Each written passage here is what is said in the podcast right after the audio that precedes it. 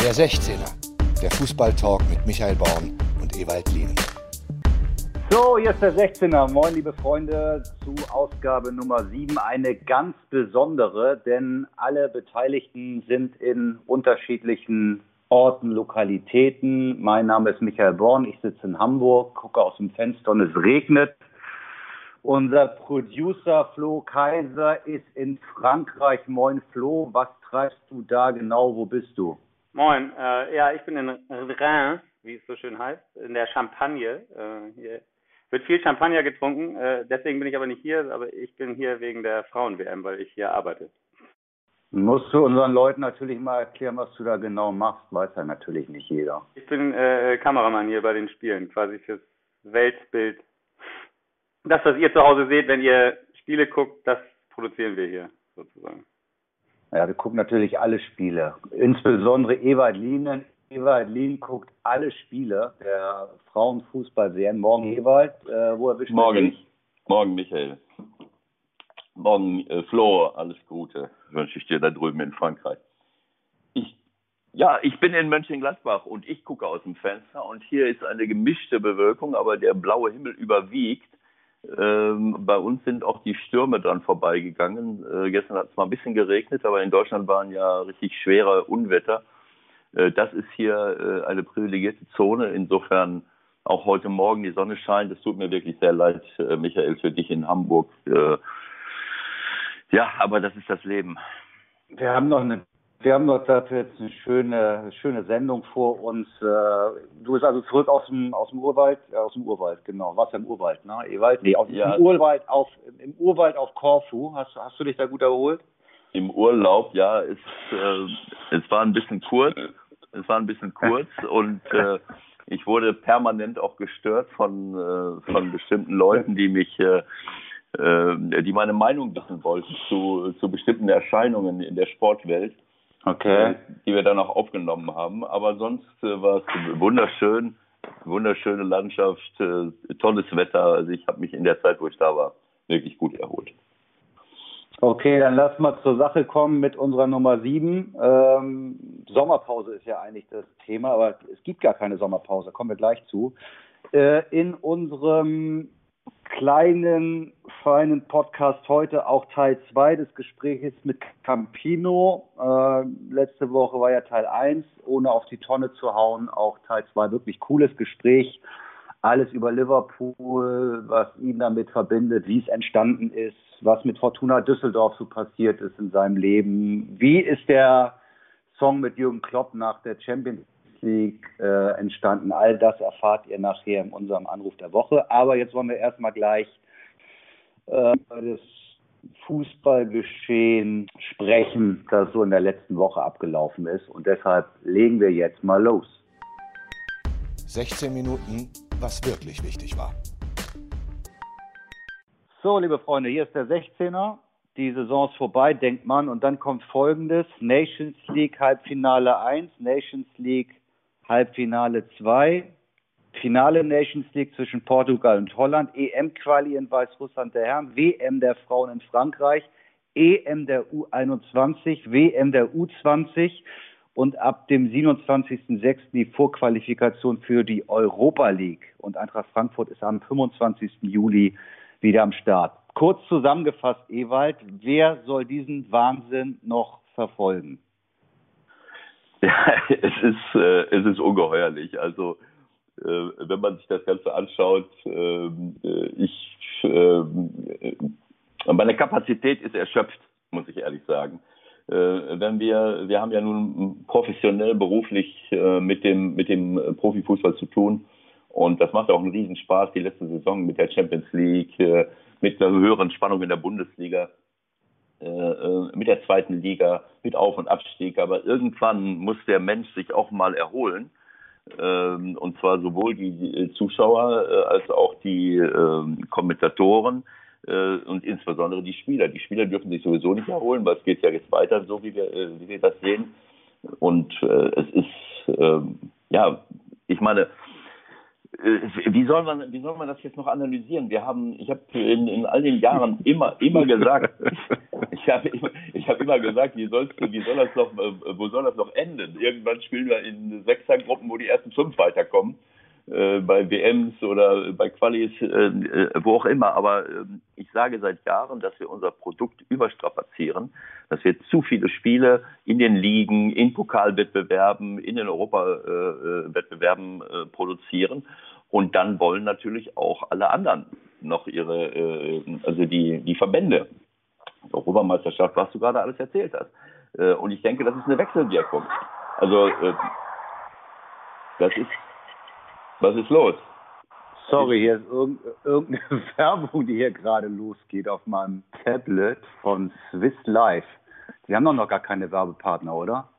Äh, äh, schneiden aber nicht raus. Vielleicht werden, vielleicht werden das irgendwann Werbepartner von uns. Genau okay, so. Kann weitergehen, Ewald. Also äh, mein Gedanke ist so ein bisschen, kann das nicht auch sein, dass die, dass wir immer noch mehr Spiele machen, wodurch auch Terminmöglichkeiten wegfallen, dass dadurch jetzt in die Sommerpause äh, immer noch mehr äh, Dinge hineinfallen. Also wieso muss ich jetzt nach so einer strapaziösen Saison äh, die Leute noch in EM-Quali-Spiele schicken? Ich meine, wir sind jetzt äh, äh, zweieinhalb Wochen wie lange ist die, ist die, ähm, ähm, seit wann ist Urlaub? Das ist, äh, die, die anderen sind.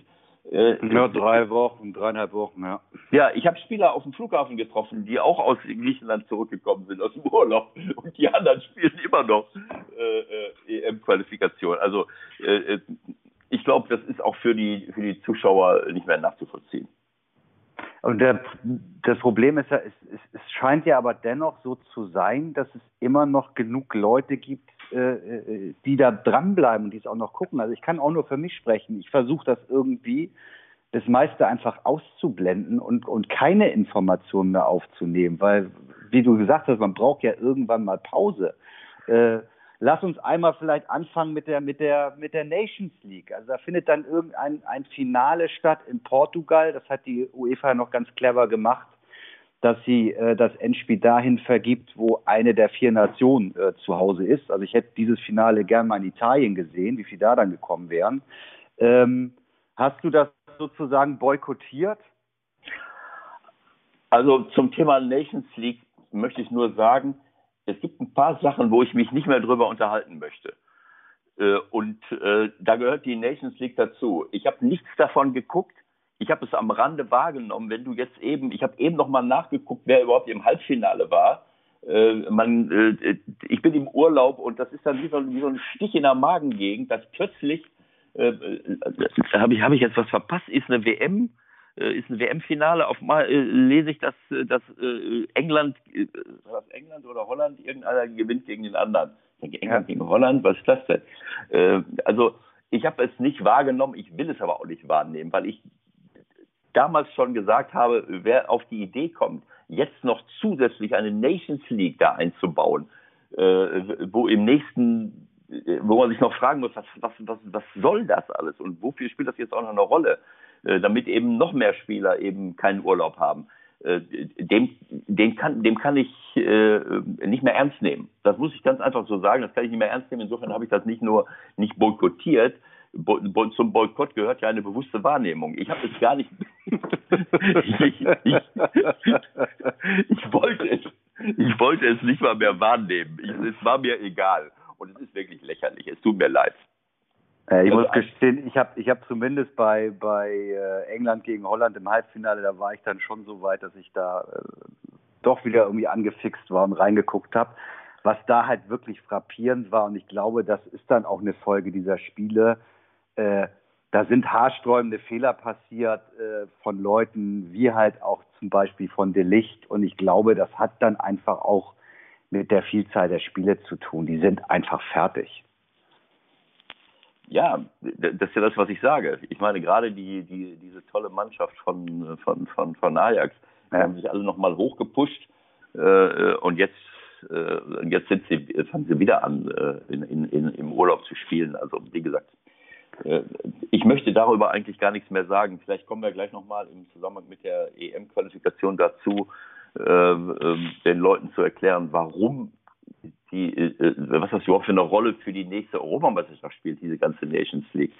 äh, da musst du ja, da musst du ja, ähm, ja lesen bis zum Abwinken, damit du das noch, äh, damit du das auch noch verstehst. Normal könnte man ja denken, naja gut, die haben die Champions League gewonnen. Jetzt sind sie ja, die ersten vier sind ja irgendwie äh, neben die letzten.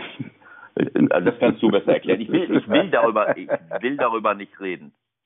Ja, komm, lass uns noch ein bisschen, lass uns ein bisschen bei den Nationalmannschaften bleiben. Die, die äh, deutsche Herrennationalmannschaft spielt heute Abend äh, gegen Estland. Ich denke, auch ohne Joachim Löw auf der Bank haben sie sehr gute Chancen, das Spiel zu gewinnen.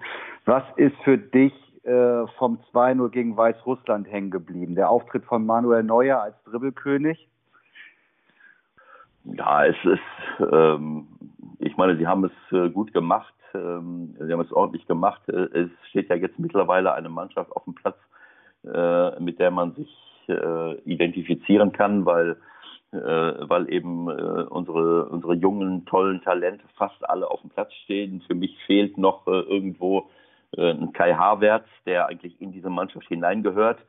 Ähm, das haben sie jetzt durch ihre, durch ihre Dreierkette äh, nicht, äh, ähm, nicht gemacht. Das kann ich auch nicht äh, ganz nachvollziehen, warum man gegen Weißrussland mit der Dreierkette spielen muss äh, weil äh, Ginter spielt fast rechts außen, Klostermann steht fast an der Eckfahne, Ginter steht fast rechts außen. Es hätte vielleicht auch gereicht, dass man zwei Leute nimmt. Das hätte Platz geschaffen für Havertz, der, der für mich eine der, der überragenden Figuren der letzten Bundesliga-Saison ist und der spielt jetzt nicht. Auch, auch ähm, Werner hat nicht gespielt. Ähm, äh, und äh, jetzt habe ich schon wieder äh, Herrn Sorg gehört, der sagt, na ja, also wir wollen auch jetzt auf die Leute setzen, die gegen Holland so gut waren und jetzt wieder gewonnen haben. Ähm, äh, natürlich ist das nicht einfach, alle Leute unterzubringen, aber ein Kai Havertz nicht, einzu, nicht einzubauen, das ist für mich ähm, auf Sicht nicht nachzuvollziehen. Natürlich wirst du die Spieler immer mal wieder haben, äh, aber gerade gegen diese Mannschaften jetzt hier weiß ich nicht, warum ich da eine Dreierkette brauche. Ähm, klar, äh, dadurch wird, äh, kann natürlich Schulz und Klostermann noch offensiver spielen, mag ja sein. Aber ähm, ähm, ja, ich denke aber auch, dass du gerade gegen Mannschaften, die tief stehen, das haben wir jetzt auch wieder gesehen in Weißrussland, ist immer mehr Mannschaften stehen ganz, ganz tief hinten drin. Äh, und äh, da haben sie zwei wunderschöne Tore erzielt durch einen kleinen Steckpass oder mal durch einen Querpass, wo dann der Reus reinläuft. Das funktioniert nicht immer, aber vor allen Dingen sind sie auf den Flügeln durch diese Dreierkette immer nur einfach besetzt äh, weil die anderen Sané und Reus oder Gnabry rücken alle auch nur nach innen. Es macht manchmal auch Sinn, auf dem Flügel doppelt besetzt zu sein, dass der Schulz von hinten kommt und vor, vor sich einen hat und mit dem zusammen etwas machen kann. Und dann kann Kai Havertz in die Mitte durchstoßen. Also das erschließt sich mir nicht immer so ganz, aber äh, und mich, was mir auch, was mich, äh, was sich mir auch nicht erschließt, ist, wenn, äh, äh wenn äh, selbst Kloppo wenn, wenn jetzt alle sagen, ja toll, jetzt haben wir eine tolle Mannschaft auf dem Platz stehen, kein Mensch redet davon, dass diese Mannschaft schon vor zwei Jahren hätte auf dem Platz stehen können. Äh, zumindest bei der ähm, äh, bei der letzten äh, WM in, äh, in Russland. Denn vor zwei Jahren äh, hat sie ja schon teilweise auf dem Platz gestanden und dann haben sie auch die, äh, wie hieß das, wie heißt dieser 48. Wettbewerb? Ähm, Nations League. Confederation Cup. Ach, Confab, Confed Cup gibt es auch genau, noch. Genau. Den, genau, den haben sie ja gewonnen und dann kommt die WM und da waren sie alle wieder weg. Also das erschließt sich mir nicht. Selbst Kloppo hat gesagt, tolle Mannschaft, aber er sagt natürlich keinen Ton darüber, dass diese Mannschaft schon ein Jahr früher hätte, mindestens ein Jahr früher hätte auf dem Platz stehen können. Aber das gefällt mir, diese Leute da zu sehen. Äh, taktisch kann man sich äh, Gedanken machen. Jetzt bin ich mal gespannt, äh, wie es da weitergeht, aber das ist schon mal eine, äh, das ist schon mal ein Schritt in die richtige Richtung. Völlig da, richtig, ja, der, ja, ja, so. Darf ich einmal dazwischen grätschen? Ich weiß nicht, was du jetzt fragen wolltest, Bonnie, aber äh, oder ob ihr noch bei der Taktik bleiben wolltet. Mich hätte nur mal interessiert, ähm, ob Ewald das schon mal gehabt hat in seiner Karriere, dass er nicht als Trainer auf der Bank sitzen konnte und wie diese Situation, äh, wie, wie, er, wie man die als Trainer quasi löst oder wahrnimmt oder, oder wie das eine Mannschaft auch äh, blockieren könnte vielleicht oder nicht oder spielt das gar keine Rolle? Ja, wenn es gar keine Rolle spielt, dann solltest du den Verein wechseln. ja, nein, aber das ist ja nur, das ist nun mal so. Also äh, so und so rum. Äh, ich bin sowohl in der Situation gewesen, dass ich krank war bei bestimmten Spielen. Einmal bin ich sogar angereist und habe da mit Fieber rumgesessen, was auch keinen Sinn macht. äh, weil du in der ganzen Vorbereitung dann auch nicht dabei bist. Das ist dann besprochen, das ist trainiert. Aber wenn du am Spieltag dann krank bist, die Besprechung, die Leute wissen dann sowieso, was sie machen müssen. Also in der Situation bin ich gewesen. Äh, das ist nicht angenehm, aber dann, äh, dann gibt es eben ein funktionierendes Team. Du kannst ja jetzt nicht äh, äh du musst die Besprechungen alleine machen, du musst sie, der, also der Sorg macht die Besprechungen dann alleine. Das ist sicherlich alles vorbesprochen, aber letztlich steht er dann mit seiner Persönlichkeit und, und mit seinem Team. Das geht ja gar nicht anders, auch wenn Sachen vorbesprochen sind, aber die Wirkung, die du auf die, Mann, die auf die Mannschaft dann äh, äh, äh, ja, die das Ganze für die Mannschaft hat, äh, hängt davon ab, was für, wie du äh, auftrittst als derjenige, der im, äh, der dort ähm, jetzt äh, die Aufgabe übernimmt. Und ich bin auch in der anderen Situation gewesen, äh, in, äh, dass ich dann, äh, ich war ja äh, auch mal zwei Jahre Co-Trainer beim Jupp Heynckes und da, äh, da sind wir nach ähm, ja, Real Madrid zum Beispiel, äh, sind wir nach Real Madrid gefahren und Jupp war krank und ist zu Hause geblieben und drei Tage später waren wir in Malaga und haben dann ein Pokalspiel gehabt. Das musste ich dann auch alleine machen, äh, habe dann äh, in der Pressekonferenz äh, ähm, erzählt, ja, und, und Dienstag spielen wir gegen Welles Mostar, äh, obwohl wir in Malaga gespielt haben. Keine Ahnung. Und, da war es dann auch vorbei mit dem Cheftrainerjob in Spanien, ne? Ja, genau. Da haben sie alle totgelacht. Und in, in Madrid äh, haben wir irgendwie 2-1 oder 2-0 verloren. Äh, aber ja, also es ist, man muss das nicht so hochhängen. Ähm, ähm weil ich denke, dass die, äh, dass wenn du, wenn funktionierende Trainerteams da sind, dann, dann klappt das schon. Das war ja auch in Ordnung. Und, ähm, und das war auch nicht so einfach gegen, äh, wie gesagt, gegen Weißrussland sich, äh, sich durchzusetzen, obwohl mir da schon das ein oder andere taktische Mittel gefehlt hat. Denn es gibt ja auch Möglichkeiten, gegen eine ganz tiefstehende Mannschaft mal etwas Überraschendes zu machen. Da haben wir, haben sie sehr viel hin und her gespielt. Ähm, äh, so ein, so ein Diagonalball hinter die Abwehr auf einen hineinstartenden Außenstürmer, den äh, so wie Dortmund das vor ein paar Jahren oft äh, praktiziert hat, das hat ja so ein bisschen gefehlt. Dadurch sind weniger Torchancen entstanden, wo dann plötzlich am zweiten Pfosten, also du spielst den Diagonal rüber und einer spielt den direkt quer zum zweiten Pfosten, so wie Marco Reus in Dortmund oder Aubameyang oft die Tore erzielt haben. Dieses Mittel hat mir so ein bisschen gefehlt äh, äh und Ginter war fast rechts außen, aber ob das bei Yogi Löw jetzt anders gewesen wäre, äh, das wage ich mal zu bezweifeln. Ähm, aber gut. Glaubst du, dass die den Harvards noch so bewusst ein bisschen, ich will nicht sagen verstecken, aber äh, noch zurückhalten? Will man, will man, will man den anderen da noch auch, auch ein bisschen mehr Platz geben? Weil du hast ja völlig recht, nach der Saison, die Harvards gespielt hat, wenn dann Gegner wie Weißrussland und heute Estland kommen, dann, dann müsste der doch eigentlich sogar starten, oder? Ja, aber äh, wie gesagt, ich bin jetzt natürlich auch nicht dabei. Keine Ahnung, vielleicht fühlt er sich auch gar nicht so wohl. Vielleicht äh, ist er auch im Loch. Äh, ich, ich bin jetzt beim Training nicht dabei. Ähm, ein, ein Harvards in Top-Verfassung äh, gehört in die Nationalmannschaft, aus meiner Sicht. Ähm, äh, weil ich, ich stricke nicht, ich, ich habe als Trainer, kann ich nicht sagen, äh, das ist mein System, da spiele ich, sondern ich muss die besten Spieler, die, ich, die, es, die es gibt in einem Land nehmen und dafür die passende, ähm, äh, die passende Grundformation wählen. Also ich kann ja nicht sagen, nee, der passt jetzt nicht ins System. Also wenn der nicht ins System passt, dann, dann ist das System, äh, äh, dann passt das System nicht zur Nationalmannschaft. Ähm, aber wie gesagt, ich bin jetzt nicht dabei. Äh, ich würde mich freuen, aber das ist ja sowieso, irgendwann wird das passieren, dass der Harvard ein fester Bestandteil dieser Mannschaft wird.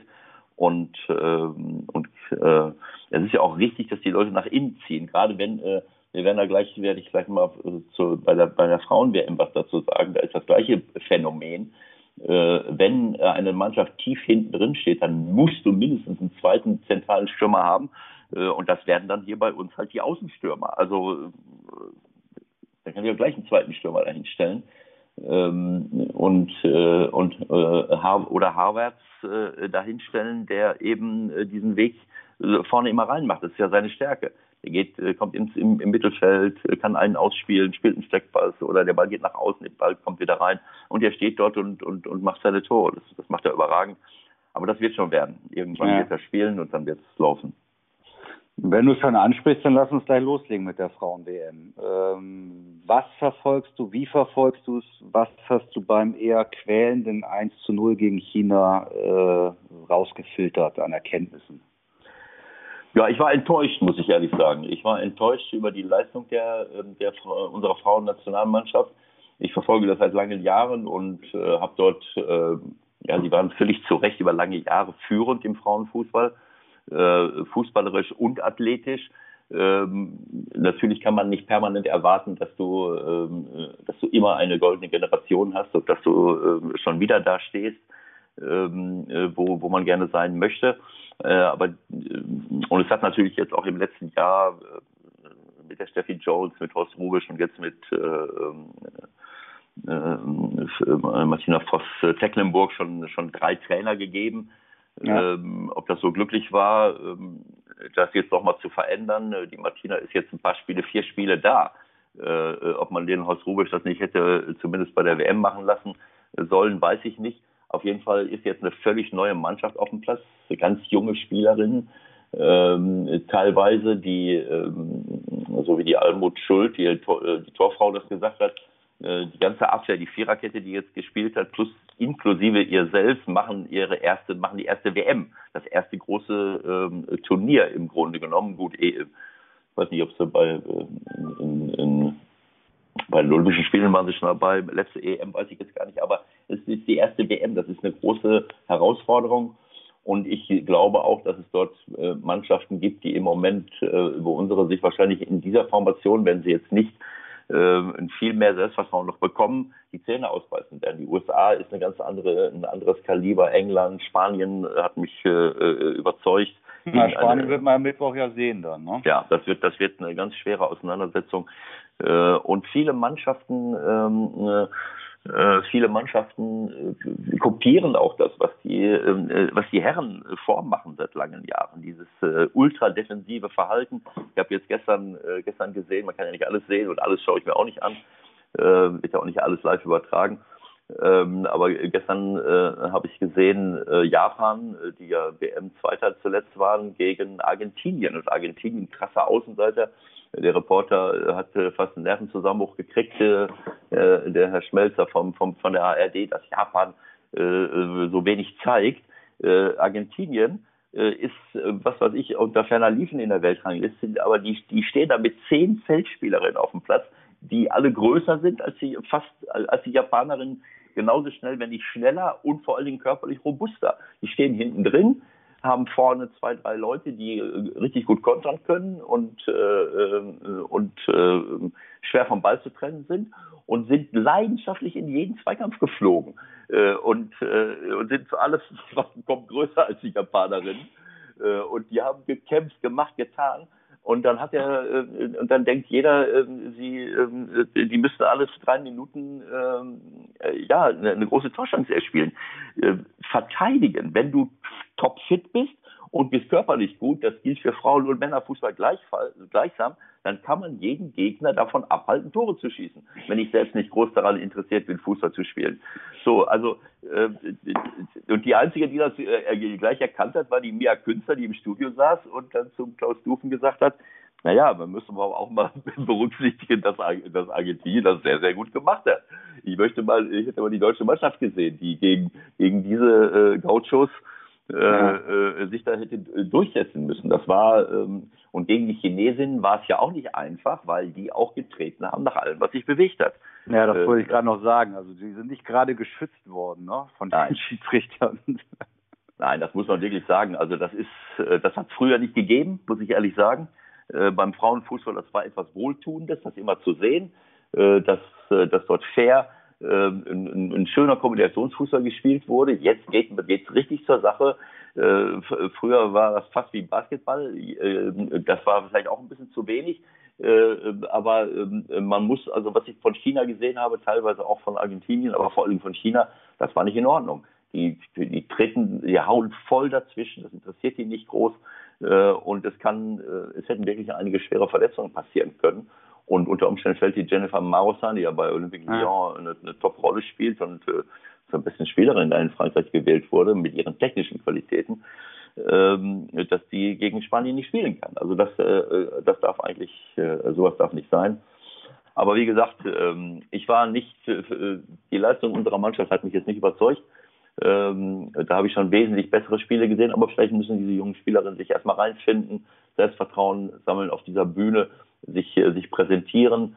Ähm, da hat mir ein bisschen Handlungsschnelligkeit gefehlt, auch Antizipation. Oftmals haben sie den Ball im Mittelfeld, selbst im eigenen 16er an, angenommen und haben gar nicht gemerkt, dass ihnen schon jemand auf dem äh, im Rücken, äh, äh, ja, im Nacken sitzt und ihnen dann den Ball vom Fuß nimmt. Dadurch hätten sie fast das Spiel äh, vielleicht sogar ähm, äh, ein, zwei Gegentore bekommen können. Und natürlich die individuelle, individuelle Qualität. Das sieht man, das fehlt so ein bisschen auch bei den Japanerinnen. Ähm, du musst gerade gegen diese tiefstehenden Mannschaften brauchst du Spielerinnen und Spieler, die sich durchsetzen können, die mal im 1 gegen 1 vorbeikommen äh, ähm, und, äh, und dann den Unterschied machen. Sonst kommst du, äh, sonst bist du darauf angewiesen, so wie unsere das jetzt gegen Weißrussland gemacht haben, die Männer. Äh, dieses, äh, dieser wunderschöne Pass vom Ginter, den jemand durchlässt und, und, ja. äh, und Reus läuft rein. Also solche, solche Sachen, äh, darauf bist du dann angewiesen, wenn du nicht äh, über die individuelle Qualität verfügst und äh, oder auch den Mut hast, dich da mal durchzusetzen. Und da glaube ich, da, äh, da, dazu brauchst du auch eine gewisse Schnelligkeit. Das geht manchen Spielerinnen bei uns ein bisschen ab, Technik und Schnelligkeit, um da äh, wirklich durchzukommen. Ähm, äh, Südafrika zum Beispiel, die gegen Spanien in Führung liegen, äh, gehen, äh, durch eine superschnelle Spielerin die war äh, die die äh, der links die Linksaußen von von von Südafrika macht ein, äh, macht Riesenläufe und, und hat Spanien mhm. komplett durcheinander gemacht und schießt dann ein Glückstor irgendwie in den Winkel und danach hat die Trainerin die in die Mitte gestellt. Die ist die gesamte zweite Halbzeit, hat die den Ball nicht mehr berührt. Ich habe gedacht, was macht die denn jetzt? Was ist das jetzt für ein, was ist das jetzt für ein Spielzug? Das ist äh, aber das zeigt, dass das ist die Unerfahrenheit. Die schießt einmal auf, aufs Tor dann stellt die Trainerin sie in die, auf die Mittelstürmerposition. Die ist gar nicht mehr am Ball gewesen. Äh, weil, äh, weil Südafrika natürlich durch den immensen Druck der, äh, der, ähm, ähm, der Spanierinnen gar nicht äh, mehr zum Fußballspielen gekommen sind. Aber außen kannst du immer noch jemanden äh, anspielen. Ne? Hm. Sag mal, ähm, wir haben ja eigentlich mal gesagt, wir wollen den 16er machen. Ne? Das haben wir heute mal komplett links liegen lassen, aber egal, ist ja Sommerpause. Also das Wichtige in 16 Minuten, das hat heute nicht ganz geklappt. Lass uns zum Schluss noch mal kurz äh, über das sprechen, was eigentlich in der, in der Sommerpause immer los ist. Nicht diese ganzen Wettbewerbe, sondern äh, wenn nicht WM oder EM ist, sondern Transfers ist das Thema eigentlich. Transfers. Ja. Jovic zu Real Madrid, das ist schon mal fix. Äh, meldet sich auch der ein oder andere zu Wort, der sagt, das ist zu früh. Ich glaube, da gibt es aber kein zu früh, oder? Wenn du das Angebot von Real Madrid bekommst. Ja, es ist, äh, das ist schwer zu sagen. Also ähm, der aus der Sicht von Jovic musst du den Moment eigentlich nutzen. Er, er war einer der besten Stürmer in Europa im, im letzten Jahr in der Euroleague, äh, in, der, Bundesliga. Das war schon überragend, was er da geleistet hat. Und äh, das kann auch nächstes Jahr wieder anders sein. Also das kann ich verstehen, dass man da nicht sagt, naja, ich bin noch ein bisschen jung, okay. Entschuldigung. Ich kann natürlich kann man sagen, ich bin noch ein bisschen jung, ich warte noch zwei, drei Jahre. Es kann aber auch mal sein, dass so ein Angebot nie wieder kommt. Ja. Ähm, und, genau. äh, und dass du auch unter Umständen nicht mehr diese glückliche Situation hast, in so einer Top-Mannschaft zu spielen. Also das darf man ja auch nicht vergessen. Frankfurt hatte in, in dieser Saison eine Traummannschaft zusammengestellt von wirklich von wirklichen Top-Leuten, äh, äh, was sie in Frankfurt äh, da gemacht haben, um, um Freddy Bobic herum, die Art, die, Mannschaft zusammenzustellen, das ist aller Ehren wert. Aber wir sehen ja jetzt, was passiert. Wenn, wenn Jovic sagt, ich bleibe jetzt noch ein Jahr, ist er vielleicht der Einzige, der noch bleibt. Also es kann, ja. also wie gesagt, das, das muss nicht sein, aber ähm, wenn du, das war eine Traummannschaft, wo wichtige Bestandteile auch wegbrechen können, weil sie äh, andere Angebote bekommen, weil Frankfurt dann sagt, wir können sie nicht halten, wir wollen sie nicht halten, wie auch immer. Und das wieder zu, hinzubekommen, ähm, das, äh, das ist, äh, steht in den Sternen, ob man das jedes Mal wieder hinbekommt und vor allen Dingen innerhalb von einem Jahr. Vielleicht brauchst du mal wieder ein, ein Jahr dazwischen, um dann wieder eine gute Mannschaft hinzustellen. Also insofern kann ich das verstehen, dass er die Gunst der Stunde nutzen möchte. Ja, also was man hört oder was ich gehört habe, ist wo relativ fix ist, dass Rebic auf jeden Fall auch gehen wird, wohin auch immer der Weg führt. Also gibt wohl schon Interessenten, große Clubs wie Atletico oder Inter. Äh, da wird ganz klar in Frankfurt damit gerechnet, dass der auch weg ist. Bei Alea muss man mal abwarten. muss so ein Bobic dann nicht irgendwann auch mal verzweifelt in seinem Kämmerlein sitzen und denken, was, was soll ich jetzt wieder machen? Weil wie groß ist die Wahrscheinlichkeit, dass du das so nochmal wieder hinkriegst? Ja, ist schwer zu sagen. Also Rebic war ja vorher schon da. Ähm, vielleicht haben sie auch schon den einen oder anderen in der Hinterhand. Ähm, also gerade für diese Fälle ist es wichtig, äh, dass du vorausschauend verpflichtest. Nehmen wir mal Dortmund zum Beispiel, den Sanchez, der in diesem Jahr wie, äh, wie Phönix aus der Asche äh, plötzlich da stand äh, bei, bei Lucien. Der war aber letzte Saison auch schon da und hat ein Jahr gebraucht, um sich heranzupirschen. Hoffenheim hat jetzt, ähm, wie heißt der junge Bursche, ähm, der wenig zum Einsatz gekommen ist. Ähm, Rice oder was? Der ist ja nur Leihgabe, oder wie meinst du? Nein, nein, nein, nein, nein. Äh, bei Hoffenheim läuft einer rum, der äh, auch super schnell ist, ein ähnlicher Typ wie Sanchez. Ähm, und der relativ. Mach mal selten, weiter. Ich komme gleich drauf. Der relativ selten eingesetzt wurde. Ähm, also eine ähnliche Situation, der im nächsten Jahr dann vielleicht auch da stehen könnte. Das heißt, es ist immer sinnvoll, dass man schon mal jüngere Leute ähm, ein Jahr oder zwei Jahre vorher hat, um sie aufzubauen, um in dem Moment äh, wo, wo solche gestandenen Leute wegbrechen, dann äh, die, die Alternativen zu haben. Natürlich musst du auch über Transfers dann wieder jemanden dazu holen, aber da haben sie äh, offensichtlich ähm, die, ähm, ja, den Markt sehr gut im Blick. Sonst würden ihnen nicht solche, solche guten Transfers gelingen. Äh, und äh, das sind nicht die einzigen Spieler. Es gibt viele gute Spieler und nicht alle können direkt äh, nach, äh, ähm, nach England gehen. Äh, und es gibt eben auch noch die Auswirkungen, die ein gutes Trainerteam hat äh, äh, und auch ein gutes Managementteam, die ja auch in der Lage sein müssen, mit Spielern entsprechend umzugehen. Das, ist, das spielt auch eine, eine große Rolle.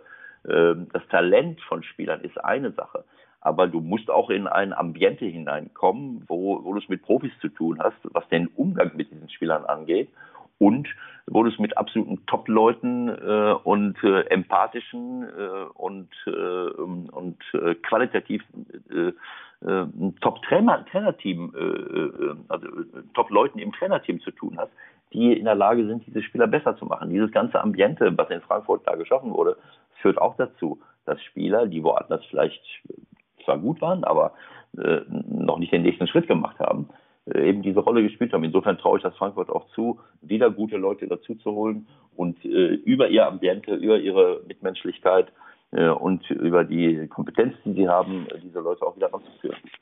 Okay, ich habe nochmal nachgeguckt. Also das mit dem Hoffenheimer erschließt sich mir nicht außer Nelson. Es gibt noch in der Offensive Nelson, ja, Kramp, Kramp, Nelson, ja, Nelson, Nelson. Nelson. Ja, also. genau. Der ist aber nur ausgeliehen von von von Arsenal. Keine Ahnung, ob der nochmal bleiben kann.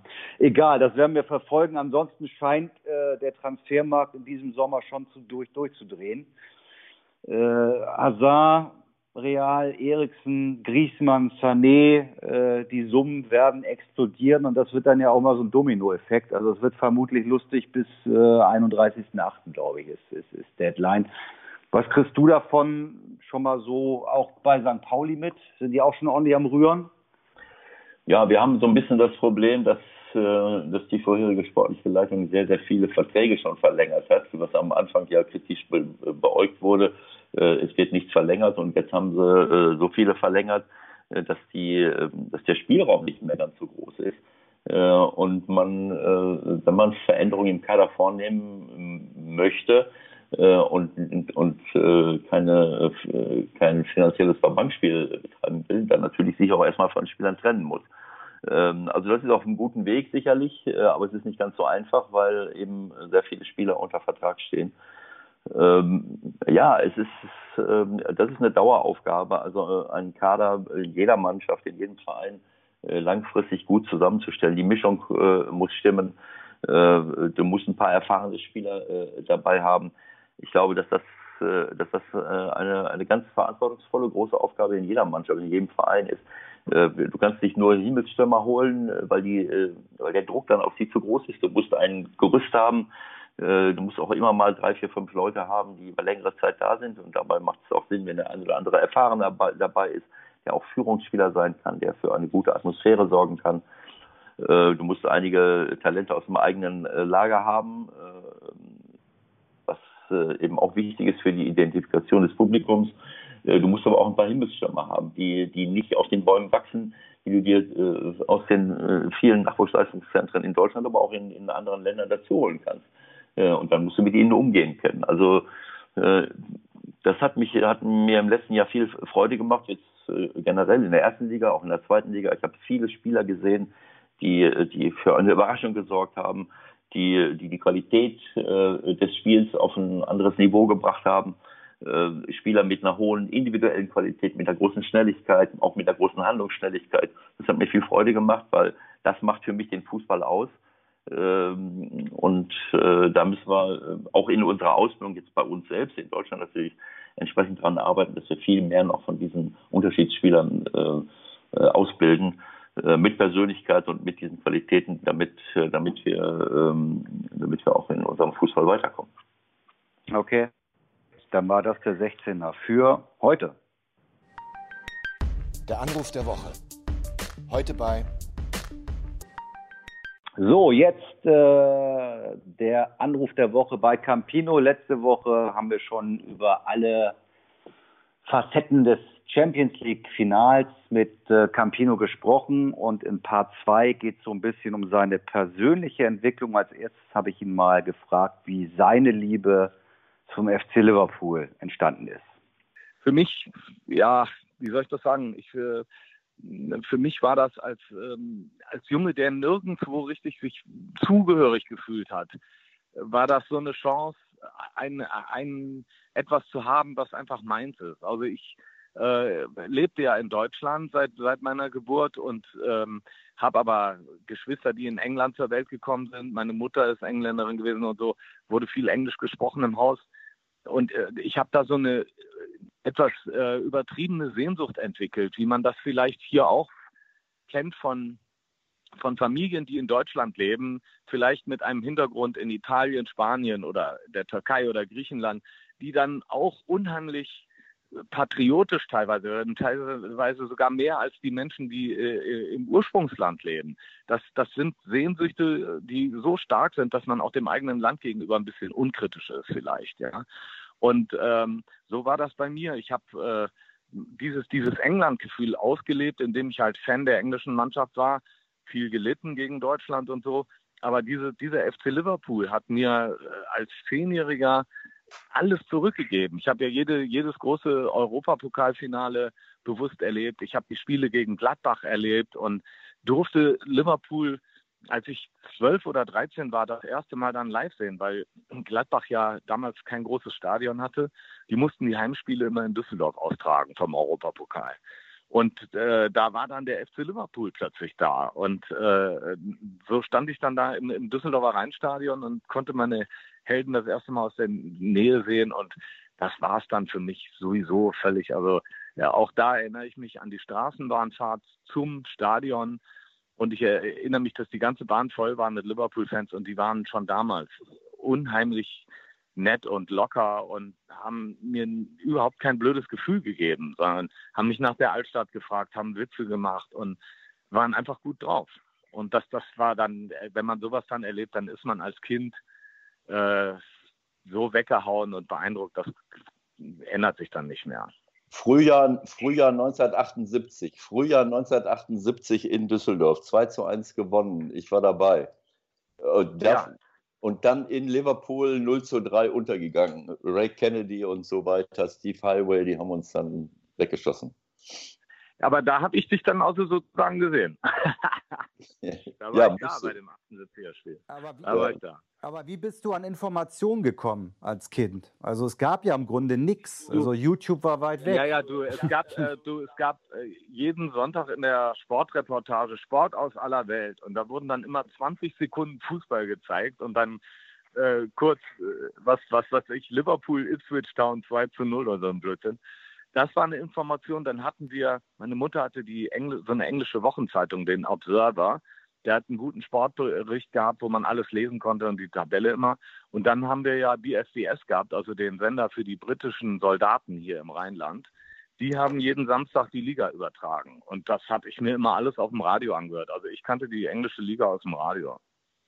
Was war dein erstes Spiel äh, in Enfield. Also bei mir war es so, ich kann mich erinnern, das war, ich glaube 99 gegen, gegen United. Und was ich nie vergessen werde, war dieser Lärm direkt nach Anpfiff. Also der Anpfiff kommt dann dieser Raw. Hast du, hast du eine ähnliche ja. Erinnerung? Ja, ich, ähm, ich war das erste Mal dort, ähm, als ich sehr, sehr spät eigentlich, mit den Toten Hosen schon auf Tournee, Anfang der 90er. Und äh, wir hatten einen Off-Tag und ich wollte unbedingt äh, jetzt mal zur Anfield Road zu einem Spiel, weil ich war in Liverpool schon öfter so, aber da hat es nie ein Spiel gegeben und ich habe immer nur das Stadion von außen bewundert. Und dann bin ich zu diesem, sind wir zu diesem Spiel gefahren und leider in den Stau geraten und wir kamen an in der 60. Spielminute und wollten uns ein Ticket kaufen an der Ticketbox. Und dann sagte die Verkäuferin nur, uh, well, you're pretty late, you boys. Und dann, dann ist die aus, diesem, aus der Kabine gekommen. Die wollte kein Geld für Tickets, hat uns Tickets gegeben und hat uns selber noch zu dem Platz geführt. Ja, das war auch schon damals so ein Ding. Also, dass so ein Verein, der wirklich groß ist, von dem du so nur Business erwartest oder irgendwie ein komplettes Desinteresse, dass die dann, dass da so Menschen rumlaufen, die so, die einem das Gefühl geben, dass du eigentlich bei so einem ganz kleinen Verein gerade zu Gast bist. Das ist sensationell. Ja, und dann war es ein 4-0 übrigens noch. Ah, weißt du noch gegen wen? Ich glaube, es war Wimbledon oder so. Ich weiß nicht, so ganz schrecklich. Okay. Und also, kannst du dich noch. Aber für mich war es ein guter Moment. Kann, kannst du dich erinnern, äh, wie, du, wie du die letzte Meisterschaft wahrgenommen hast? Das ist ja auch schon, schon ein kleines bisschen her, so bummelig 29 Jahre. Ja, das war für mich äh, nicht so spektakulär, weil man war das ja gewohnt. Das hat ja niemand gedacht, dass das die letzte Meisterschaft ist.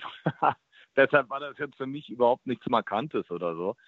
Ähm, wir haben, Liverpool hat halt wirklich das Pech, ist halt Schicksal, aber nach diesem, nach der Katastrophe von Heisel, da hatten die mit dem Kenny Douglas ein ausgezeichnetes Team, was sie aber international nie beweisen konnten.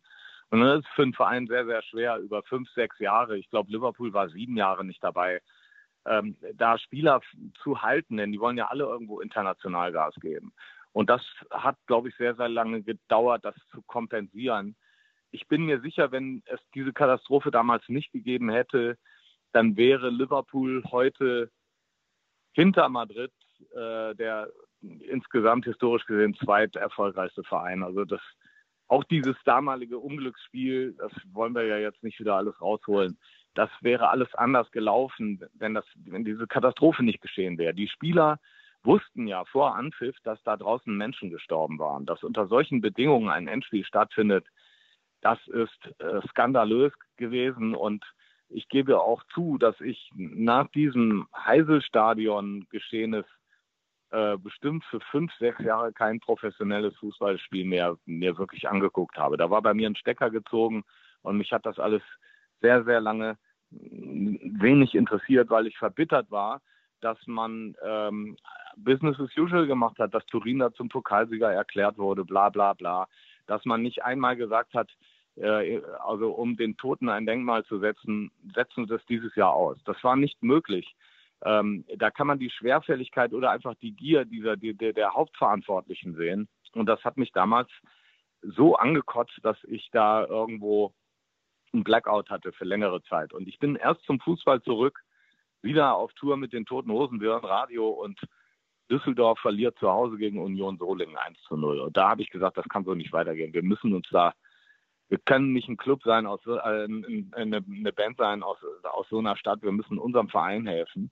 Und so bin ich über Fortuna eigentlich wieder in diese Sache mehr reingetaucht und habe mich dann auch mehr um Liverpool gekümmert und, und bin dann irgendwie zurück in, in alte Leidenschaft geraten. Aber ich hatte nach der äh, Heisel-Stadion-Geschichte einen echten Riss. Verständlich. Und äh, Düsseldorf müssen wir natürlich auch noch mal ein bisschen besprechen. Ähm, da gibt es dann auch diverse Geschichten. Ähm, wie war das zum Beispiel mit, mit, mit der Spende, die dann zum, zum Kauf von Baffo führte? Wie war das ganz genau? Ja, das war so eine Frühaktion. Genau, na, ich glaube, das war die, die, unsere erste Aktion nach diesem nach dieser schlimmen Niederlage gegen Union Solingen, dass wir gesagt haben, wir kaufen den jetzt einen Spieler. Und dann haben wir pro pro äh, Ticket in der Saison, also jedes Ticket, was verkauft wurde, hatte eine, äh, hatte eine Fortuna-Mark dabei. Also da muss, da, das hat einen Riesenspaß gemacht, sich in den anderen Städten zu bedanken für die Spende an Fortuna. Also nehmen wir mal an, in Köln zu rufen. Vielen Dank für eure Fortuna-Mark. Das hat immer ein tolles Live-Konzert gegeben. Ne? ja, und dann, äh, also dann wurde, wurde, wurde davon Anthony Baffo äh, finanziert und auch noch äh, Oliver Gensch hieß der, glaube ich, also ein, auch noch ein Nachwuchsspieler, der aber nie, der nie den Durchbruch geschafft hat. Und äh, mit Baffo ging es ja, ja noch erfolgreich weiter. Der wurde wiederverkauft.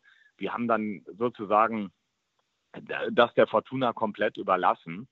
Ähm, wen, dann kam es ja ein paar Jahre später dann nochmal zu so einem, zum richtigen Zusammenbruch eigentlich, wo wir in die vierte Liga reingerasselt sind und, und der Verein de facto Konkurs war und kein Sponsor, dem hier in der Stadt niemand, keine Company, niemand wollte denen irgendwie noch äh, Geld geben und äh, so war das eine Frage von 24 Stunden. Die hatten schon die Konkurserklärung äh, im, äh, sozusagen im Briefkasten und äh, es ging darum, eine Million ich glaube D-Mark waren das damals, äh, über Nacht zu finanzieren, damit der Verein sich von diesen Schulden freikaufen konnte. Und das war das erste Mal in unserem Leben, dass wir gesagt haben, na gut, wenn niemand äh, die Fortuna mehr sponsern will, dann lassen wir uns halt sponsern und senden das Geld direkt weiter an Fortuna. Und so kam es, dass das einzige Mal in unserer Geschichte wir wirklich einen kommerziellen Sponsor hatten, nämlich es war, glaube ich, damals Diebels Alt oder so, die haben dann für eine Million unsere Tour gesponsert sozusagen oder präsentiert. Und wir haben das Geld dann an Fortuna gegeben und deshalb konnte der Verein weitermachen. Also sonst, sonst wird es die heute so nicht geben. War das, war das denn von, äh, von, von Kindheit an auch so parallel zu Liverpool mit Fortuna bei dir? Fortuna, ja, Fortuna lief bei mir anders. Also unser Gitarrist Breiti, bei dem ist das tatsächlich von Kindheit an natürlich, wie man das kennt, großer Bruder, Fortuna-Flagge. Mein Bruder Mike ist auch Hardcore-Fortuna-Fan, das weiß ich noch, wie er mit einem, einer selbstgebastelten Flagge, äh, so ein Besenstiel mit selbstgemaltem Fortuna-Betttuch dann zum Rheinstadion getingert ist äh, und gegen Eintracht Braunschweig dann einen Sieg eingefahren hat. Das war, das war mein Bruder. Aber meine Geschichte mit Fortuna Düsseldorf war anders und äh, erstmal ganz unglücklich, weil äh, als, als ich Punk war, äh, haben mich die Fußballfans, die Deutschen, immer gejagt und äh, gerade die Fortuna-Fans kamen überhaupt nicht klar mit den Düsseldorfer Punks und da musste man immer in Deckung gehen. Wenn die in die Straßenbahn kamen oder so, dann wurde es unangenehm. wahrscheinlich, ne? Anfang der 80er. Ja, wir reden hier von Ende der, Ende der 70er. Ich war, bin ja so rumgelaufen 1978 schon. Und 77, 78. Und da hat es richtig auf die Ohren gegeben. Und deshalb habe ich die Fortuna wegen der Fans natürlich wirklich nicht gemocht. Also ich, ganz im Gegenteil. Also ich fand die voll scheiße. Und ähm, äh, weil es einfach zu viele Ohrfeigen von denen gegeben hat. Und äh, irgendwann war es dann wieder mal so weit. Es war Anfang der 80er. Ich komme um die Kurve, fünf Fortuna-Fans laufen auf mich zu, halten mich an. Und anstatt der üblichen Ohrfeige fangen die plötzlich an zu singen, eisgekühlter Bamalunda. Ja, und, und da wusste ich, die Zeiten haben sich geändert. und, äh, und dachte, soll ich jetzt beleidigte Leberwurst sein und sagen, hier, äh, ihr könnt mich mal? Oder ähm, mache ich mit denen auf nett und die lassen vielleicht die nächsten Punks in Ruhe, weil sie gesehen haben, dass wir doch nicht so scheiße sind. Und so kam das dann, äh, hat sich das dann irgendwo vermischt und diese, diese Rivalität war dann Gott sei Dank irgendwann zu Ende. Und ähm, klar, über unser Engagement und ähm, unsere ständigen Besuche dann da ist man richtig zusammengewachsen. Also ich bin äh, mit Fortuna, ich empfinde das als meine Familie. Fortuna ist meine Familie und ähm, wir haben uns das, unser Engagement damals auch nie vergessen. Ich habe, äh, wie, wie die anderen in der Band auch, wir haben jedes Jahr unseren Arbeitsausweis. Wir haben keinen Sitzplatzanspruch, aber wir dürfen da immer rumlaufen. und äh, drücken uns da immer rum und äh, genau so muss es sein, ja, dass wir sozusagen wie alle anderen Mitarbeiter sind und äh, mit so Arbeitsausweisen da rumlaufen. Das äh, freut mich wahnsinnig. Das ja. heißt, ihr könnt euch irgendwie und, frei im äh, Stadion bewegen, aber ihr könnt niemanden verjagen vom Sitzplatz. Wir, wir wollen keinen Sitzplatz. Wir finden das genau so richtig, ja, dass wir so Teil der Family sind und ähm, immer, wir werden immer sozusagen, wir werden immer mit Bedacht, sind immer eingeladen und äh, so ist auch die Fortuna natürlich immer eingeladen, wenn wir hier spielen dann sind die immer zu Gast und äh, sind immer schöne Partyabende miteinander. Also dieses, diese, diese Bindung zum, zur, zur Fortuna, die besteht und da gibt es auch gar keine Eifersucht oder keinen doofen Spruch, was Liverpool angeht oder so. Ähm, die treffen ja sowieso nicht aufeinander in absehbarer Zeit. Und wenn es so wäre, äh, dann kann man das auch immer noch zu, einer, zu was Freundschaftlichem verbinden und muss in diesem Sinne keine Rivalität sein. Du hast ja zwei Trainergötter jetzt mit, äh, mit Klopp und Funkel, ne? Ja, der Funkel, das ist natürlich toll, was der hier geschaffen hat. Und also auch da, finde ich, kann man, äh, kann man äh, sehr gut mitfühlen für ihn als Mensch. Ja, äh, das Ganze die, die, sagen wir mal, das ganze Fachliche als Trainer zur Seite geschoben. Das ist einfach toll, dass so ein, so ein, äh, äh, so ein Mann mit so einer Gradlinigkeit äh, und so einem Oldschool-Verhalten, dass der nochmal so einen, einen schönen Punkt in seiner Karriere hinkriegt. Da kann man doch nur mitfühlen und sagen, großartig. Wie hast du das im Winter empfunden? Wie hast du das im Winter empfunden, als es ja doch recht merkwürdige Entwicklung gab? Äh, das war ein absolutes Kasperle-Theater der ungeschicktesten Art und Weise. Ich meine, äh, man muss schwer aufpassen mit Stimmungen auch in der Öffentlichkeit. Äh, es gab ja diesen Moment im Oktober, als wir, glaube ich, acht, neun Mal hintereinander verloren hatten. Ähm, da habe ich auch noch so gesagt, also Fortuna so, Kopf hoch, dass wir packen das irgendwie. Und da haben die Leute milde drüber gelächelt. Da haben die gedacht, ja, jetzt haut er wieder so einen Spruch raus. Weil viele haben nicht mehr dran geglaubt. Und dann ist ja irgendwann der Knoten geplatzt mit, mit, ne, mit einem Erfolg. Ich weiß nicht, ob es Hertha BSC war, ähm, so ein 4-1 oder sowas. Ne? Und, und dann lief es ja plötzlich. Dann haben sie gesehen, wir können gewinnen. Und in der Euphorie haben wir dann noch ein paar andere geschlagen. Und am Schluss war das einfach so toll, eine so sorglose Saison zu haben und zu sehen, wie die Mannschaft rausgeht und die reine Spielfreude hat. Und manchmal ging es halt sehr schief und äh, dann gab es aber wieder Momente wie auf Schalke, die waren einfach äh, ja für die Ewigkeit. Ja, dass Fortuna mal auf Schalke nochmal triumphieren würde, das war einfach nur groß. Ja. Tolle Geschichten, muss ich ehrlich sagen. Das ist äh, alles, was du von Liverpool, von Düsseldorf erzählst, das, sind, das ist wunderbar. Das, das, äh, das sind äh, wunderschöne Geschichten deiner, äh, äh, aus deiner Vita, wie du dich verbunden fühlst mit den verschiedenen Clubs und wie das gekommen ist. Auch deine Sichtweise ähm, zu, äh, zum, zum Fußball generell. Also, das ist ja, du redest ja fast wie ein Trainer. Das würde ich mir, das würde ich mir bei manchen Trainern wünschen. Ja. Wahrscheinlich hänge ich zu sehr, hänge ich zu sehr mit Jürgen rum gerade. Da kommt nur noch das, das kann, Zeug raus. Das kann, das kann durchaus sein. Nein. Darf ich eine, eine Frage noch Nein. mal zu? Ja, sag mal. Äh, das, das muss man eben sagen. Also äh, vielen Dank, dass du das so siehst.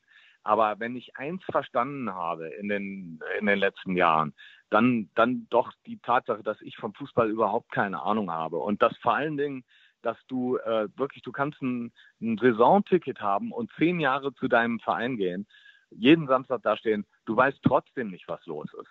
Ja, weil ähm, wie, wie könntest du darauf kommen, äh, zu wissen, wer der Leitwolf ist, wer hinten rumstenkert und so? Da haben wir doch alle gar keine Ahnung von. Und wenn du einmal sprichst mit, äh, mit äh, jemandem aus so einem Trainerteam, was die für Beobachtungen anstellen, was den Gegner angeht, wie mittlerweile die Laufwege gelesen werden, wie, wie alles ausgewertet wird, wie viele Videos sie sich angucken. Äh, das ist unglaublich. Das ist einfach eine, ähm, da, klar, man sieht das Spiel und denkt ganz simpel, toll, es war jetzt hier kein gutes 2-0 oder es war ein wunderschönes Spiel, wie auch immer. Man macht sich keine Gedanken, was da vorher an Arbeit geleistet wird. Ja? Beispiel Messi. Ähm, da wird dann über 20 Spiele sich angeschaut. Was macht der Messi? Wann läuft er zurück? Wann ist er zu träge? Wo müssen wir hinspielen, wo er garantiert nie hinläuft, weil er keinen Bock drauf hat und so. Und auf solche Details wird er eingegangen. Und dann sind das die Anweisungen, die an die Mannschaft rausgehen. Das ist, äh, das ist schon eine höhere Kunst. Das kriegt nicht jeder hin. Ja, aber das ist natürlich, das hängt natürlich auch damit zusammen, dass du nicht in, dem, in den Arbeitsprozess mit integriert bist. Aber deine Sichtweise, dein, das, was du, äh, wie du äh, über Fußball denkst, äh, das ist absolut top. Ich meine, dass du nicht mitbekommen kannst, wie, wie es in der Kabine zugeht, wie es auf dem Trainingsplatz zugeht, das ist ja ganz klar. Aber ja, ja. Äh, da musst du dein Licht nicht unter den Scheffel stellen. Da hast du schon äh, wesentlich äh, weniger, keine Ahnung, als viele andere. Von Singen zum Beispiel. Darf ich, äh, darf ich, darf ich mal eine Frage noch stellen zu, ähm, zu Liverpool? Wie nimmst du, wir reden ja immer viel von der Zukunft unseres Fußballs, wie soll das weitergehen mit Investoren? 50 plus 1 ist etwas ein großes Thema hier in Deutschland. Wie nimmst du diese Investoren und Besitzer von Liverpool wahr? Äh, ich glaube, dass sie bisher sehr, sehr viel richtig gemacht haben. Und ähm, nachdem die Vorbesitzer ja so katastrophal spekulativ mit dem Verein umgegangen sind und den auch nur benutzt haben als Geldmaschine, wo man was rausholen kann und den fast ruiniert haben damit. Ja. Da muss ich sagen, da war, da, da war am Anfang eine große Angst, so wie soll das weitergehen. Und die Besitzer haben sich sehr gut verhalten. Sie haben auch immer wieder versucht, auf die Fans zu reagieren. Es gab zum Beispiel einmal vor zwei, drei Jahren den Versuch, das Preissystem der Tickets umzuschichten. Ja, also ähm, ein, einige Tickets also äh, vom Preis her billiger zu machen, andere zu erhöhen und so weiter. Das hat einen riesen Aufstand gegeben, Fanproteste. Da wurde sofort darauf reagiert. Da wurde nach drei Tagen darauf reagiert ja, haben wir eingesehen, es war eine Idee von uns, war nicht böse gemeint. Wir wollten äh, eben diese, diese Billigpreise einführen, aber wir sehen, dass ihr das im Verhältnis nicht richtig findet. Und ähm, das war überraschend schnell und ruhig gelöst und äh, es gab gar, gar keine Chance, dass das Thema lange kochen würde. Und äh, man sieht, glaube ich, auch daran, dass man Jürgen geholt hat, ganz entschlossen geholt hat, dass man, dass man Jürgen, glaube ich, auch in vielen Bereichen ähm, zuarbeitet, ihm die Entscheidungen überlässt, wer geholt werden soll, wer nicht. Das deutet doch alles darauf hin, dass die interessiert sind, langfristig zu entwickeln und äh, den, den Verein eben nicht als reine Spekulation sehen. Und trotzdem muss ich sagen, das ist eben die Ambivalenz der ganzen Sache. Am Ende des Tages weißt du nie, wann ein Besitzer in so einer Dimension dann sagt, äh, schön war es, äh, ich verkaufe das jetzt ja alles. Das, das mhm. bleibt immer offen, dieses, dieses Risiko tragen die ganzen ja. Clubs da drüben. Ja. Ich glaube, selbst, selbst wenn das irgendwann so kommen sollte, äh, der Club an sich ist ja schon äh, in solchem Fahrwasser jetzt, äh, dass das auch nicht sehr wahrscheinlich ist, dass sie jetzt verkaufen. Nochmal auf, auf, auf Klopp zurückzukommen. Ähm, wenn du sagst, du, du hast da schon Einblicke, wo du jetzt denkst, wow, ich weiß von Fußball gar nichts. Redet ihr ganz konkret auch über diese Sachen, äh, wie zum Beispiel Laufwege sind, oder kommt das eher mal so am Rande? Also das kommt, das ist unterschiedlich. Also letztendlich sprechen wir über die Spiele, wenn sie gelaufen sind und so, wenn dann Entspannung ist, wenn man, was weiß ich, wenn man sich einfach noch am Abend danach äh, gedanklich noch damit befasst, dann erklärt er viel oder erzählt viel über die Spielverläufe. Äh, überhaupt gar nicht, wenn ein Spiel ansteht. Da würde ich nie äh, so sozusagen mit ihm da in Kommunikation stehen, was da zu tun ist oder was nicht zu tun ist. Aber natürlich gibt es solche Momente, ähm, äh, über die, bei denen über, über die Spieler geredet wird oder was sie machten oder wie es denen geht.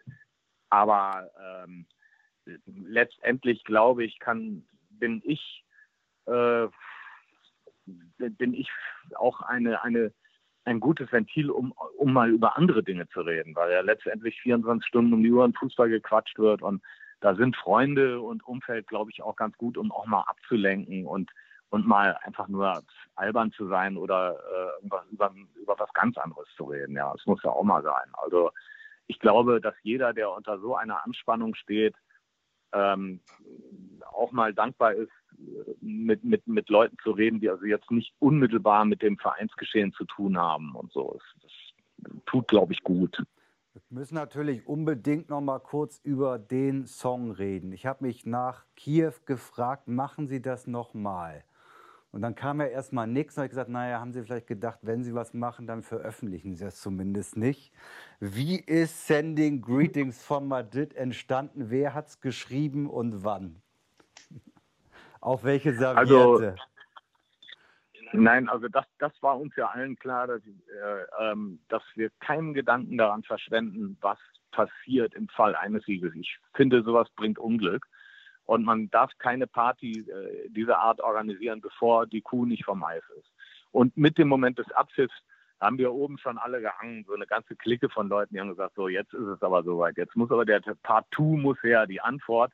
Und weil dieses Spiel eben auch in Madrid war und äh, sich das alles so schön aufs letzte Jahr bezogen hat und wir tatsächlich back-to-back, -back, also in, innerhalb eines Jahres diese Sache ausgenutzt hatten, ja, und in dem alten Song ja versprochen haben, wir holen den nach Liverpool. Da war ja den Cup. Da war ja klar, dass wir so einen kleinen Joke noch machen mussten. Aber es ist wirklich mega spontan gewesen. Ja, wir haben die Zeilen in drei Minuten hingehauen und äh, uns da kurz in eine Ecke gestellt, in die Raucherecke da von der Party. Da hat da irgendeiner mit seinem Handy draufgehauen und das war's, ja. Also nicht, nicht wirklich der Rede wert, aber ein, ein, ein Spaß für uns alle in dem Moment. Naja, gut, denn nicht der Redewert ist gut. Ich gucke nachher noch mal rein, aber ich glaube, es wird der ein oder andere schon gesehen haben mittlerweile.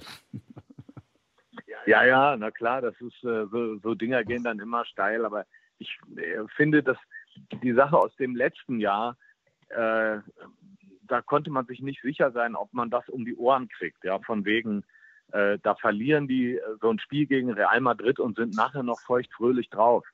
Äh, das wollten wir ja auf keinen Fall und das war auch nicht die Stimmung. Ja, wir waren, äh, also niemand war trauriger, glaube ich, nach dem Spiel als, als Jürgen selber und äh, äh, die Stimmung war mehr als im Keller. Nur hat das dann plötzlich so eine Trotzreaktion gegeben. Man konnte eh nicht schlafen gehen, man brauchte einfach einen Drink, um den Frust wegzuspülen. Und aus dieser Laune raus, ja, haben wir dann eigentlich mit so einem Galgenhumor das, das äh, da so hingelegt. Und wir waren natürlich auch alle nicht mehr nüchtern. Und äh, in, in, in diesem Jahr äh, war das irgendwo nett, so einen Gag zu bringen, aber ohne irgendwo gehässig zu werden oder ohne irgendwo jetzt nochmal eine Anspielung auf Ramos zu machen oder was auch immer gewesen ist, sondern es ist einfach so gelaufen und, und äh, war, glaube ich, wir haben ja damit niemanden äh, wehgetan, hoffe ich. Du wirst ja mitbekommen, dass jetzt natürlich schon wieder die Ambitionen der Bayern kommen, äh, Klopp zu verpflichten. Wie, wie verhinderst du das? Also ich äh, will, muss jetzt aufpassen, was ich sage. Äh, ich, äh, ja, aus meiner Sicht einfach als Fan. Ich finde es fast ein bisschen realitätsfremd, das jetzt zu äußern, weil ähm, also in dieser Situation ich habe auch schon damals gesagt, als äh, Jürgen zum FC Liverpool, als er da gerade ankam, äh, wenn, wenn du jetzt zu Bayern gehen würdest, also wenn der, wenn Jürgen Klopp zu Bayern gehen würde, würde er einen Schritt nach unten machen. Und ähm, da, da regen sich natürlich die Bayern-Fans auf und sagen, der Campino redet für einen Unsinn daher. Was ich meine ist, ähm, dass der englische Fußball weltweit ja ganz anders wahrgenommen wird als der deutsche Fußball. Und äh, die, der Konkurrenzkampf ist ja dermaßen intensiv mit diesen sechs großen Clubs mittlerweile, wo jeder jeden schlagen kann. Dass sich dort zu messen, auch mit der Dichte an Qualitätstrainern und so, das ist eine völlig andere Herausforderung. Und wer den Fight mit den Besten sucht, der muss zurzeit in England sein. Und äh, dagegen würde eine Rückkehr nach Bayern nicht gut wirken. Zunächst mal haben, hat der FC Bayern sich in, ist in so einer unglücklichen Situation, nur glücklich sein zu können, wenn die die Champions League gewinnen. Und die Meisterschaft und der Pokal gewinnen äh, bedeuten eine Pflichtübung. Dass dem Kovac bis zum Abpfiff des, äh, des Pokalspiels keine Jobgarantie ausgesprochen wurde. Ich finde das tragisch. Und, und, und ich, äh, so, diese Meisterschaftsfeier dann da mit 12.000 Leuten, war, das war eine Routineveranstaltung. Das ist doch schade für die Fans. Ich meine, eine Meisterschaft, das ist doch was ganz, ganz Tolles. Warum kann, warum kann das nicht zelebriert werden, wie es sich gehört oder so? Weil der Verein äh, einfach in der Liga für sich selber spielt. Zurzeit besser als alle deutschen Clubs, aber eben nicht ganz vorne dabei, was die europäischen Sachen angeht. Und und das finde ich eine, eine sehr unglückliche Situation. Und was willst du als Trainer eigentlich machen? Du kannst ja den Verein nicht nach oben bringen, denn der ist ja in Deutschland schon über allem. Da kannst du also nur die Pflichtsiege einfahren. Und was die Champions League angeht, äh, bei aller Qualität, ähm, da gehört immer mal ein Riesenglück auch dazu. Und wenn du das zwei, dreimal hintereinander nicht hast, äh, dann stehst du da, wo der FC Bayern gerade ist. Genau so sieht's aus. Ähm, Campino, tolles, tolles, tolles Gespräch. Das hatte Champions League-Niveau. Vielen Dank. Kann ich nicht Alles anders klar. sagen. Aber jetzt kommt die Sonne hier raus. Ich muss, ja, ich du, musst, du musst an den Strand, klar. Ich muss in den Pool, weil ich habe nur noch vier, fünf Tage hier und äh, jetzt kommt gerade haben sich die Wolken verzogen. Wahrscheinlich auch durch dieses geniale Gespräch. Äh, eines der schönsten, äh, eigentlich das Schönste, was, äh, was ich bisher hier im 16er äh, geführt oh, habe. Mensch, freut mich. Freut mich. Ewald, äh, dreh eine Runde im Pool für mich mit. Ich muss in den dunklen, stinkigen Proberaum ins, ins Grau des Alters. ich kann mich nur anschließen. Ich, Tage, ich, ja? ich, kann mich nur anschließen. Das war wirklich klasse und äh, ich glaube, wir haben, wir haben eine Menge erfahren. Ähm, und ich denke, wir würden uns freuen, wenn wir das irgendwann nochmal wiederholen können. Äh, und möglicherweise nicht erst, nach der, nicht erst nach der nächsten Meisterschaft der Reds. Ja, doch, okay. doch, nächstes Jahr, nächstes Jahr direkt. okay. Also, macht's gut, ne? Gut, tschüss. Alles ciao. Gute, Campino. Ciao, ciao, ciao, ciao. Okay, ja. das war der 16er für heute. Ewald, ähm, was bleibt hängen an diesem teils verregneten, teils äh, sonnigen Tag bei dir in Gladbach? Ähm, was machen wir die Tage? Bei mir bleibt hängen, äh, dass wir ein schönes Gespräch hatten und äh, ähm, mitten im Urlaub wieder viel über Fußball gesprochen haben, aber auch über, über unnötige Dinge, die, die sich irgendwelche Herren äh, ausgedacht haben, äh, über die wir schon seit langem äh, leider Gottes den Kopf schütteln.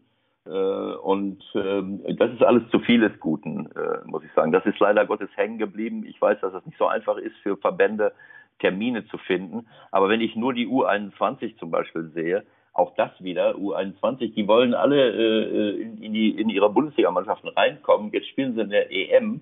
Das ist so wie eine WM letzten Endes. Dann hast du keinen Urlaub, dann hast du keine Vorbereitung, äh, kommst mitten rein und dann sind die Plätze schon vergeben. Also äh, das ist alles nicht so nicht so einfach, äh, aber gut, leider Gottes bleibt das jetzt hängen. Aber ich freue mich jetzt auf mein Jogging und, äh, und danach auf ein gutes Frühstück und ich wünsche ja. dir ein äh, äh, Flo wird, äh, wünsche ich ein schönes Spiel äh, der deutschen Mannschaft gegen Spanien, wenn er überhaupt äh, mit der Kamera dabei sein darf. Ja, heu und, äh, und heute, heute erstmal die USA gegen Thailand. Ich glaube, das wird ein Gemetzel. Oh, das ist das, das wird ein das wird ein Klassiker, würde ich sagen, oder? USA, Thailand, also. und morgen dann Deutschland, Spanien. Ja. Jawohl.